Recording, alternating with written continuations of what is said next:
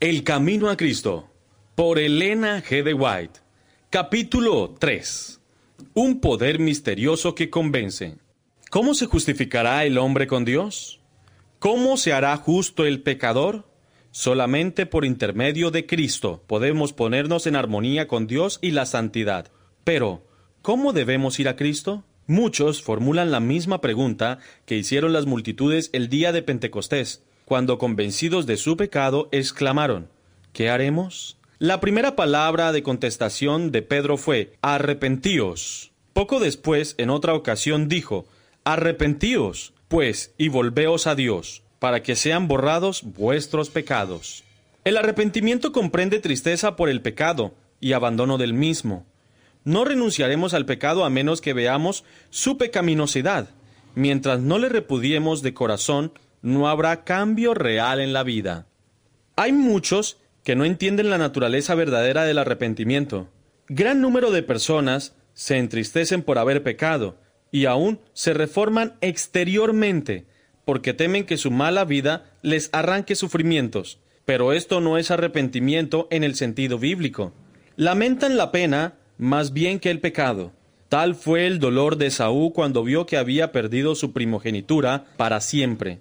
Balaam, aterrorizado por el ángel que estaba en su camino con la espada desnuda, reconoció su culpa por temor de perder la vida, mas no experimentó un arrepentimiento sincero del pecado, ni un cambio de propósito, ni aborrecimiento del mal. Judas Iscariote, después de traicionar a su Señor, exclamó, He pecado, entregando sangre inocente. Esta confesión fue arrancada a la fuerza de su alma culpable por un tremendo sentido de condenación y una pavorosa expectación de juicio. Las consecuencias que había de resultarle lo llenaban de terror, pero no experimentó profundo quebrantamiento de corazón, ni dolor de alma por haber traicionado al Hijo Inmaculado de Dios y negado al Santo de Israel. Cuando Faraón sufría los juicios de Dios, reconoció su pecado a fin de escapar del castigo, pero volvió a desafiar al cielo tan pronto como cesaron las plagas. Todos estos lamentaban los resultados del pecado, pero no sentían tristeza por el pecado mismo. Mas cuando el corazón cede a la influencia del Espíritu de Dios, la conciencia se vivifica y el pecador discierne algo de la profundidad y santidad de la sagrada ley de Dios. Fundamento de su gobierno en los cielos y en la tierra. La luz verdadera, que alumbra a todo hombre que viene a este mundo, ilumina las cámaras secretas del alma y se manifiestan las cosas ocultas. La convicción se posesiona de la mente y del corazón. El pecador tiene entonces conciencia de la justicia de Jehová y siente terror de aparecer en su iniquidad e impureza delante del que escudriña los corazones. Ve el amor de Dios, la belleza de la santidad y el gozo de la pureza ansía ser purificado y restituido a la comunión del cielo. La oración de David, después de su caída, es una ilustración de la naturaleza del verdadero dolor por el pecado. Su arrepentimiento era sincero y profundo. No hizo ningún esfuerzo por atenuar su crimen. Ningún deseo de escapar del juicio que lo amenazaba inspiró su oración. David veía la enormidad de su transgresión, veía las manchas de su alma, aborrecía su pecado, no imploraba solamente el perdón, sino también la pureza de corazón. Deseaba tener el gozo de la santidad, ser restituido a la armonía y comunión con Dios. Este era el lenguaje de su alma. Bienaventurado aquel cuya transgresión ha sido perdonada y cubierto su pecado. Bienaventurado el hombre a quien Jehová no atribuye la iniquidad, y en cuyo espíritu no hay engaño.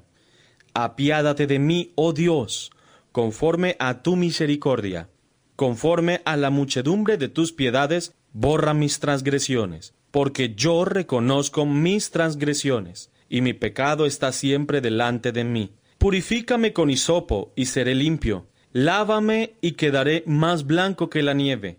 Crea en mí, oh Dios, un corazón limpio, y renueva un espíritu recto dentro de mí. No me eches de tu presencia, y no me quites tu santo espíritu restituye el gozo de tu salvación, y el Espíritu de gracia me sustente. Líbrame del delito de sangre, oh Dios, el Dios de mi salvación. Cante mi lengua tu justicia. Efectuar un arrepentimiento como este está más allá del alcance de nuestro propio poder. Se obtiene solamente de Cristo, quien ascendió a lo alto y ha dado dones a los hombres. Precisamente este es un punto sobre el cual muchos yerran, y por esto dejan de recibir la ayuda que Cristo quiere darles. Piensan que no pueden ir a Cristo a menos que se arrepientan primero, y que el arrepentimiento los prepare para el perdón de sus pecados. Es verdad que el arrepentimiento procede al perdón de los pecados, porque solamente el corazón quebrantado y convertido es el que siente la necesidad de un Salvador. Pero, ¿debe el pecador esperar hasta que se haya arrepentido para poder ir a Jesús? ¿Ha de ser el arrepentimiento un obstáculo entre el pecador y el Salvador? La Biblia no enseña que el pecador deba arrepentirse antes de poder aceptar la invitación de Cristo. Venid a mí, todos los que estáis cansados y agobiados, y yo os daré descanso. La virtud que viene de Cristo es la que guía a un arrepentimiento genuino. Pedro habla del asunto de una manera muy clara en su exposición a los israelitas cuando dice, A este Dios le ensalzó en su diestra para ser príncipe y salvador, a fin de dar arrepentimiento a Israel y remisión de pecados. No podemos arrepentirnos sin que el Espíritu de Cristo despierte la conciencia más de lo que podemos ser perdonados sin Cristo. Cristo es la fuente de todo buen impulso. Él es el único que puede implantar en el corazón enemistad contra el pecado, todo deseo de verdad y de pureza, toda convicción de nuestra propia pecaminosidad, es una prueba de que su Espíritu está obrando en nuestro corazón. Jesús dijo, Yo si fuere levantado en alto de sobre la tierra, a todos los atraeré a mí mismo. Cristo debe ser revelado al pecador como el Salvador que muere por los pecados del mundo. Y cuando consideramos el Cordero de Dios sobre la cruz del Calvario, el misterio de la redención comienza a abrirse a nuestra mente y la bondad de Dios nos guía al arrepentimiento. Al morir Cristo por los pecadores, manifestó un amor incomprensible, y este amor, a medida que el pecador lo contempla, enternece el corazón, impresiona la mente e inspira contrición en el alma. Es verdad que algunas veces los hombres se avergüenzan de su camino pecaminoso, y abandonan algunos de sus malos hábitos antes de darse cuenta de que son atraídos a Cristo. Pero cuando hacen un esfuerzo por reformarse, con un sincero deseo de hacer el bien, es el poder de Cristo el que les está atrayendo. Una influencia de la cual no se dan cuenta, obra sobre el alma. La conciencia se vivifica y la vida externa se enmienda. Y a medida que Cristo los induce a mirar su cruz y contemplar a quien ha traspasado sus pecados, el mandamiento despierta la conciencia. La maldad de su vida, el pecado profundamente arraigado en su alma, se les revela. Comienzan a entender algo de la justicia de Cristo y exclaman, ¿Qué es el pecado? Para que exigiera de tal sacrificio por la redención de su víctima. ¿Fue necesario todo este amor, todo este sufrimiento, toda esta humillación, para que no pereciéramos, sino que tuviésemos vida eterna? El pecador puede resistir a este amor, puede rehusarse a ser atraído a Cristo, pero si no se resiste será atraído a Jesús. Un conocimiento del plan de la salvación lo guiará al pie de la cruz. Arrepentido de sus pecados, que han causado los sufrimientos del amado Hijo de Dios. La misma inteligencia divina que obra en la naturaleza habla al corazón de los hombres y crea un deseo indecible de algo que no tienen. Las cosas del mundo no pueden satisfacer su ansiedad. El Espíritu de Dios está suplicándoles que busquen las cosas que sólo pueden dar paz y descanso, la gracia de Cristo y el gozo de la santidad. Por medio de influencias visibles e invisibles, nuestro Salvador está constantemente obrando para atraer el corazón de los hombres de los vanos placeres del pecado a las bendiciones infinitas que pueden disfrutar en Él. A todas estas almas que están procurando vanamente beber en las cisternas rotas de este mundo, se dirige el mensaje divino. El que tiene sed, venga, y el que quiera tome del agua de la vida de balde. Los que en vuestros corazones anheláis algo mejor que lo que este mundo puede dar, reconoced este deseo como la voz de Dios que habla a vuestras almas. Pedidle que os dé arrepentimiento, que os revele a Cristo en su amor infinito y en su pureza perfecta. En la vida del Salvador quedaron perfectamente ejemplificados los principios de la ley de Dios y el amor de Dios y el hombre. La benevolencia y el amor desinteresados fueron la vida de su alma. Contemplándolo, nos inunda la luz de nuestro Salvador y podemos ver la pecaminosidad de nuestro corazón. Podemos lisonjearnos, como Nicodemo, de que nuestra vida ha sido muy buena, de que nuestro carácter es perfecto y pensar que no necesitamos humillar nuestro corazón delante de Dios como el pecador común. Pero cuando la luz de Cristo resplandece en nuestras almas, vemos cuán impuros somos. Discernimos el egoísmo de nuestros motivos y la enemistad contra Dios, que ha manchado todos los actos de nuestra vida. Entonces conocemos que nuestra propia justicia es en verdad como andrajos inmundos, que solamente la sangre de Cristo puede limpiarnos de las manchas del pecado y renovar nuestro corazón a su semejanza. Un rayo de luz de la gloria de Dios, un destello de la pureza de Cristo que penetre en el alma, hace dolorosamente visible toda mancha de pecado y descubre la deformidad y los defectos del carácter humano. Hace patentes los deseos impuros, la infidelidad del corazón y la impureza de los labios, los actos de deslealtad del pecador que anulan la ley de Dios quedan expuestos a su vista, y su espíritu se aflige y se oprime bajo la influencia escudriñadora del Espíritu de Dios. Se aborrece a sí mismo, viendo el carácter puro y sin mancha de Cristo. Cuando el profeta Daniel vio la gloria que rodeaba el mensaje celestial que le había sido enviado, se sintió abrumado por su propia debilidad e imperfección. Describiendo el efecto de la maravillosa escena, dice, No quedó en mi esfuerzo, y mi lozanía se me desnudó en palidez de muerte, y no retuve fuerza alguna. Cuando el alma se conmueve de esta manera, odia el egoísmo, aborrece el amor propio y busca mediante la justicia de Cristo la pureza de corazón que está en armonía con la ley de Dios y con el carácter de Cristo. Pablo dice que en cuanto a la justicia que hay en la ley, es decir, en cuanto se refiere a las obras externas, era irreprensible, pero cuando comprendió el carácter espiritual de la ley, se vio a sí mismo pecador. Juzgado por la letra de la ley como los hombres la aplican a la vida externa, se había abstenido de pecado, pero cuando miró en la profundidad de sus santos preceptos y se vio como Dios lo veía, se humilló profundamente y confesó su maldad.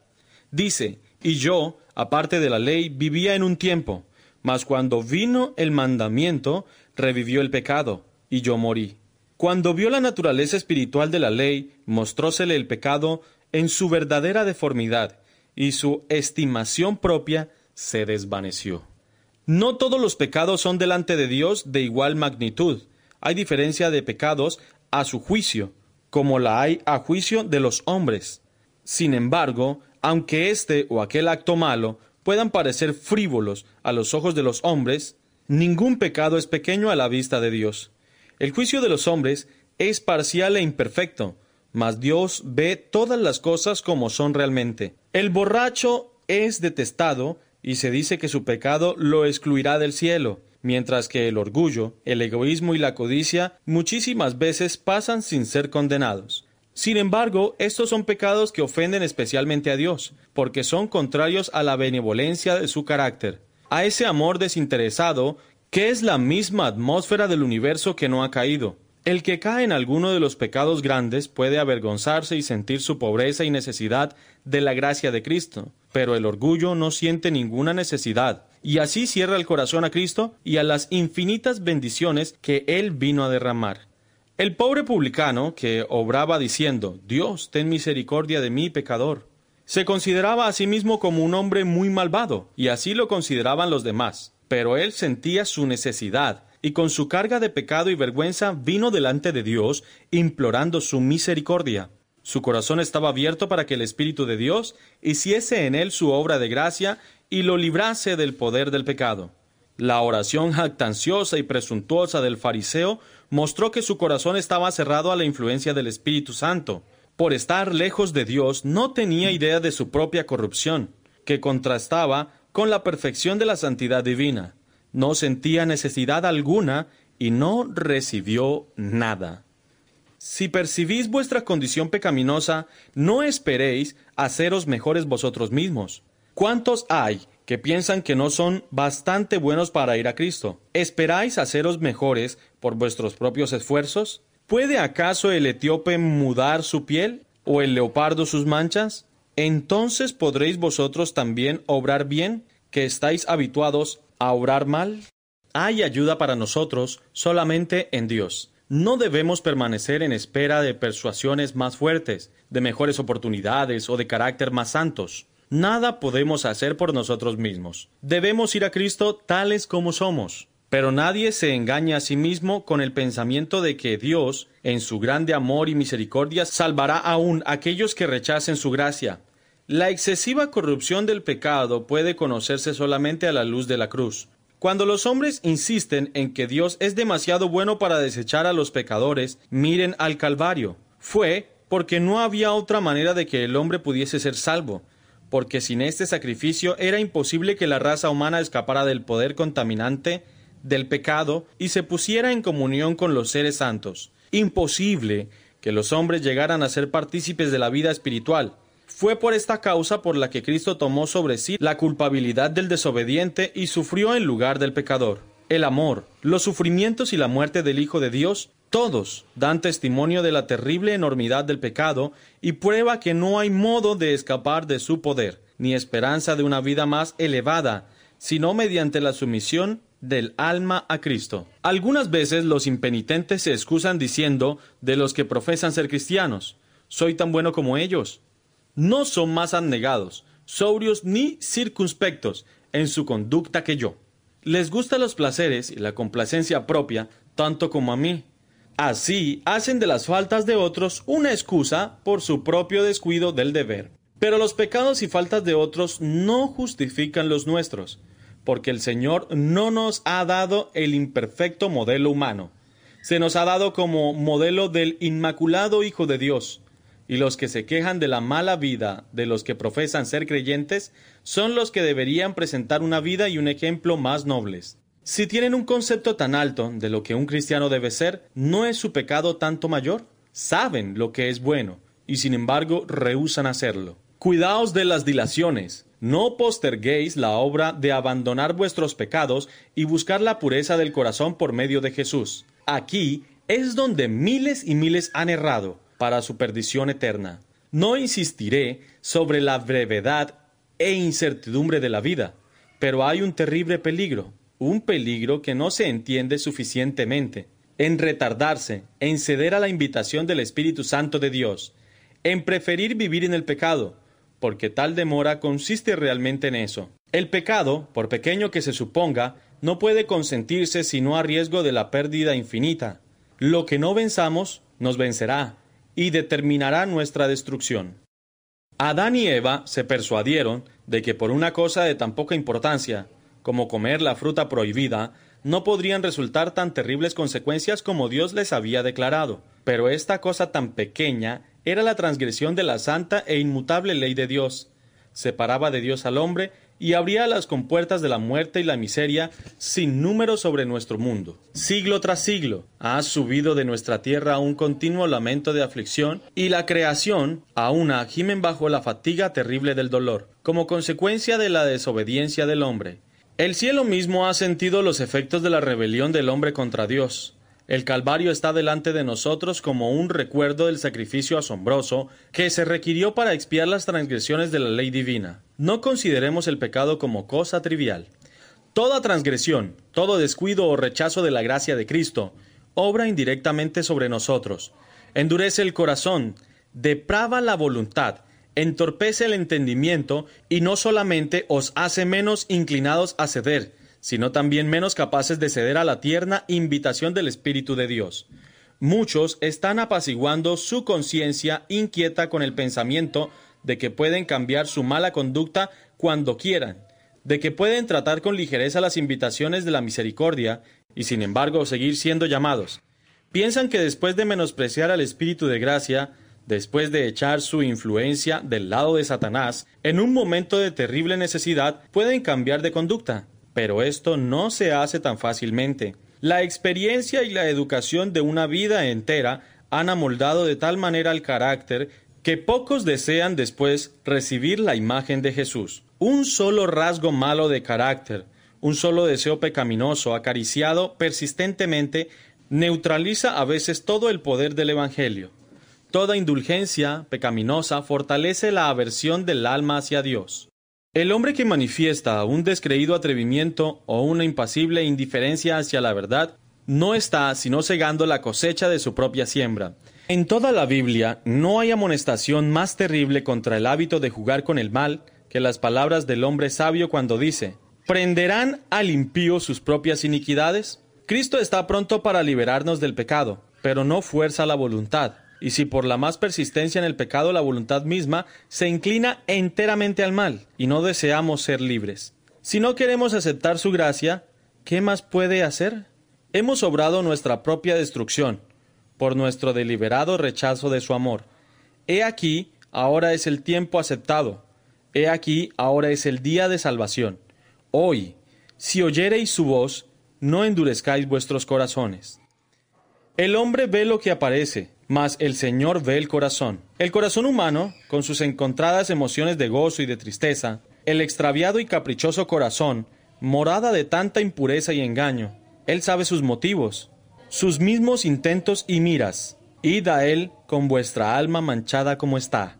Como el salmista, abrid sus cámaras al ojo que todo lo ve, exclamando, Escudriñame, oh Dios, y conoce mi corazón, y enséñame, y conoce mis pensamientos, y ve si hay en mí algún camino malo, y guíame al camino eterno.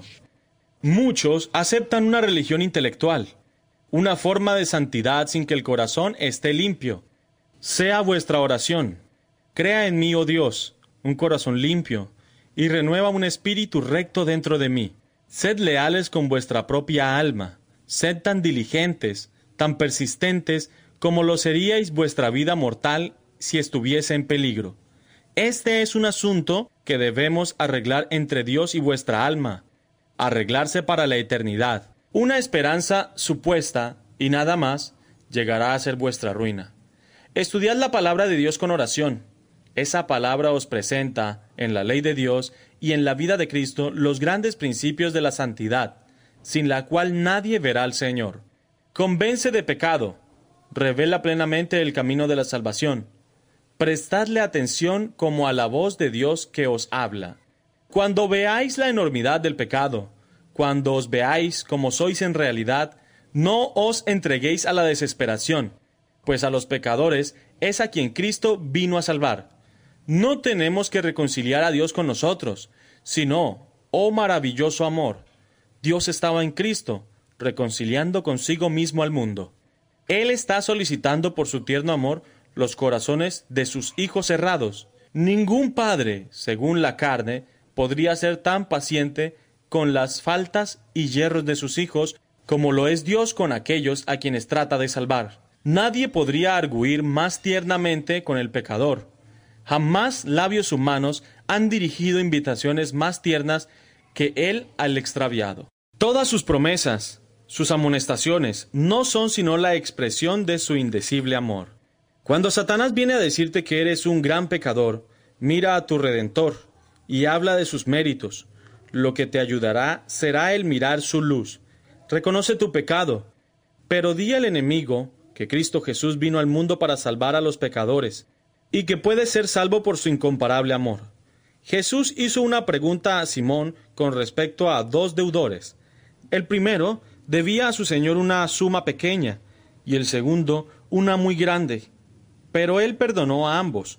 Y Cristo preguntó a Simón, ¿cuál deudor amaría más a su Señor?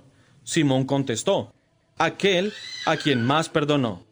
Hemos sido grandes deudores, pero Cristo murió para que fuésemos perdonados. Los méritos de su sacrificio son suficientes para presentarlos al Padre en nuestro favor. Aquellos a quienes ha perdonado más, lo amarán más, y estarán más cerca de su trono alabándolo por su grande amor e infinito sacrificio. Cuanto más plenamente comprendemos el amor de Dios, más nos percatamos de la pecaminosidad del pecado. Cuando vemos cuán larga es la cadena que se nos ha arrojado para rescatarnos, cuando entendamos algo del sacrificio infinito que Cristo ha hecho en nuestro favor, el corazón se derrite de ternura y contrición. El Camino a Cristo, por Elena G. de White, capítulo número 3. Un poder misterioso que convence.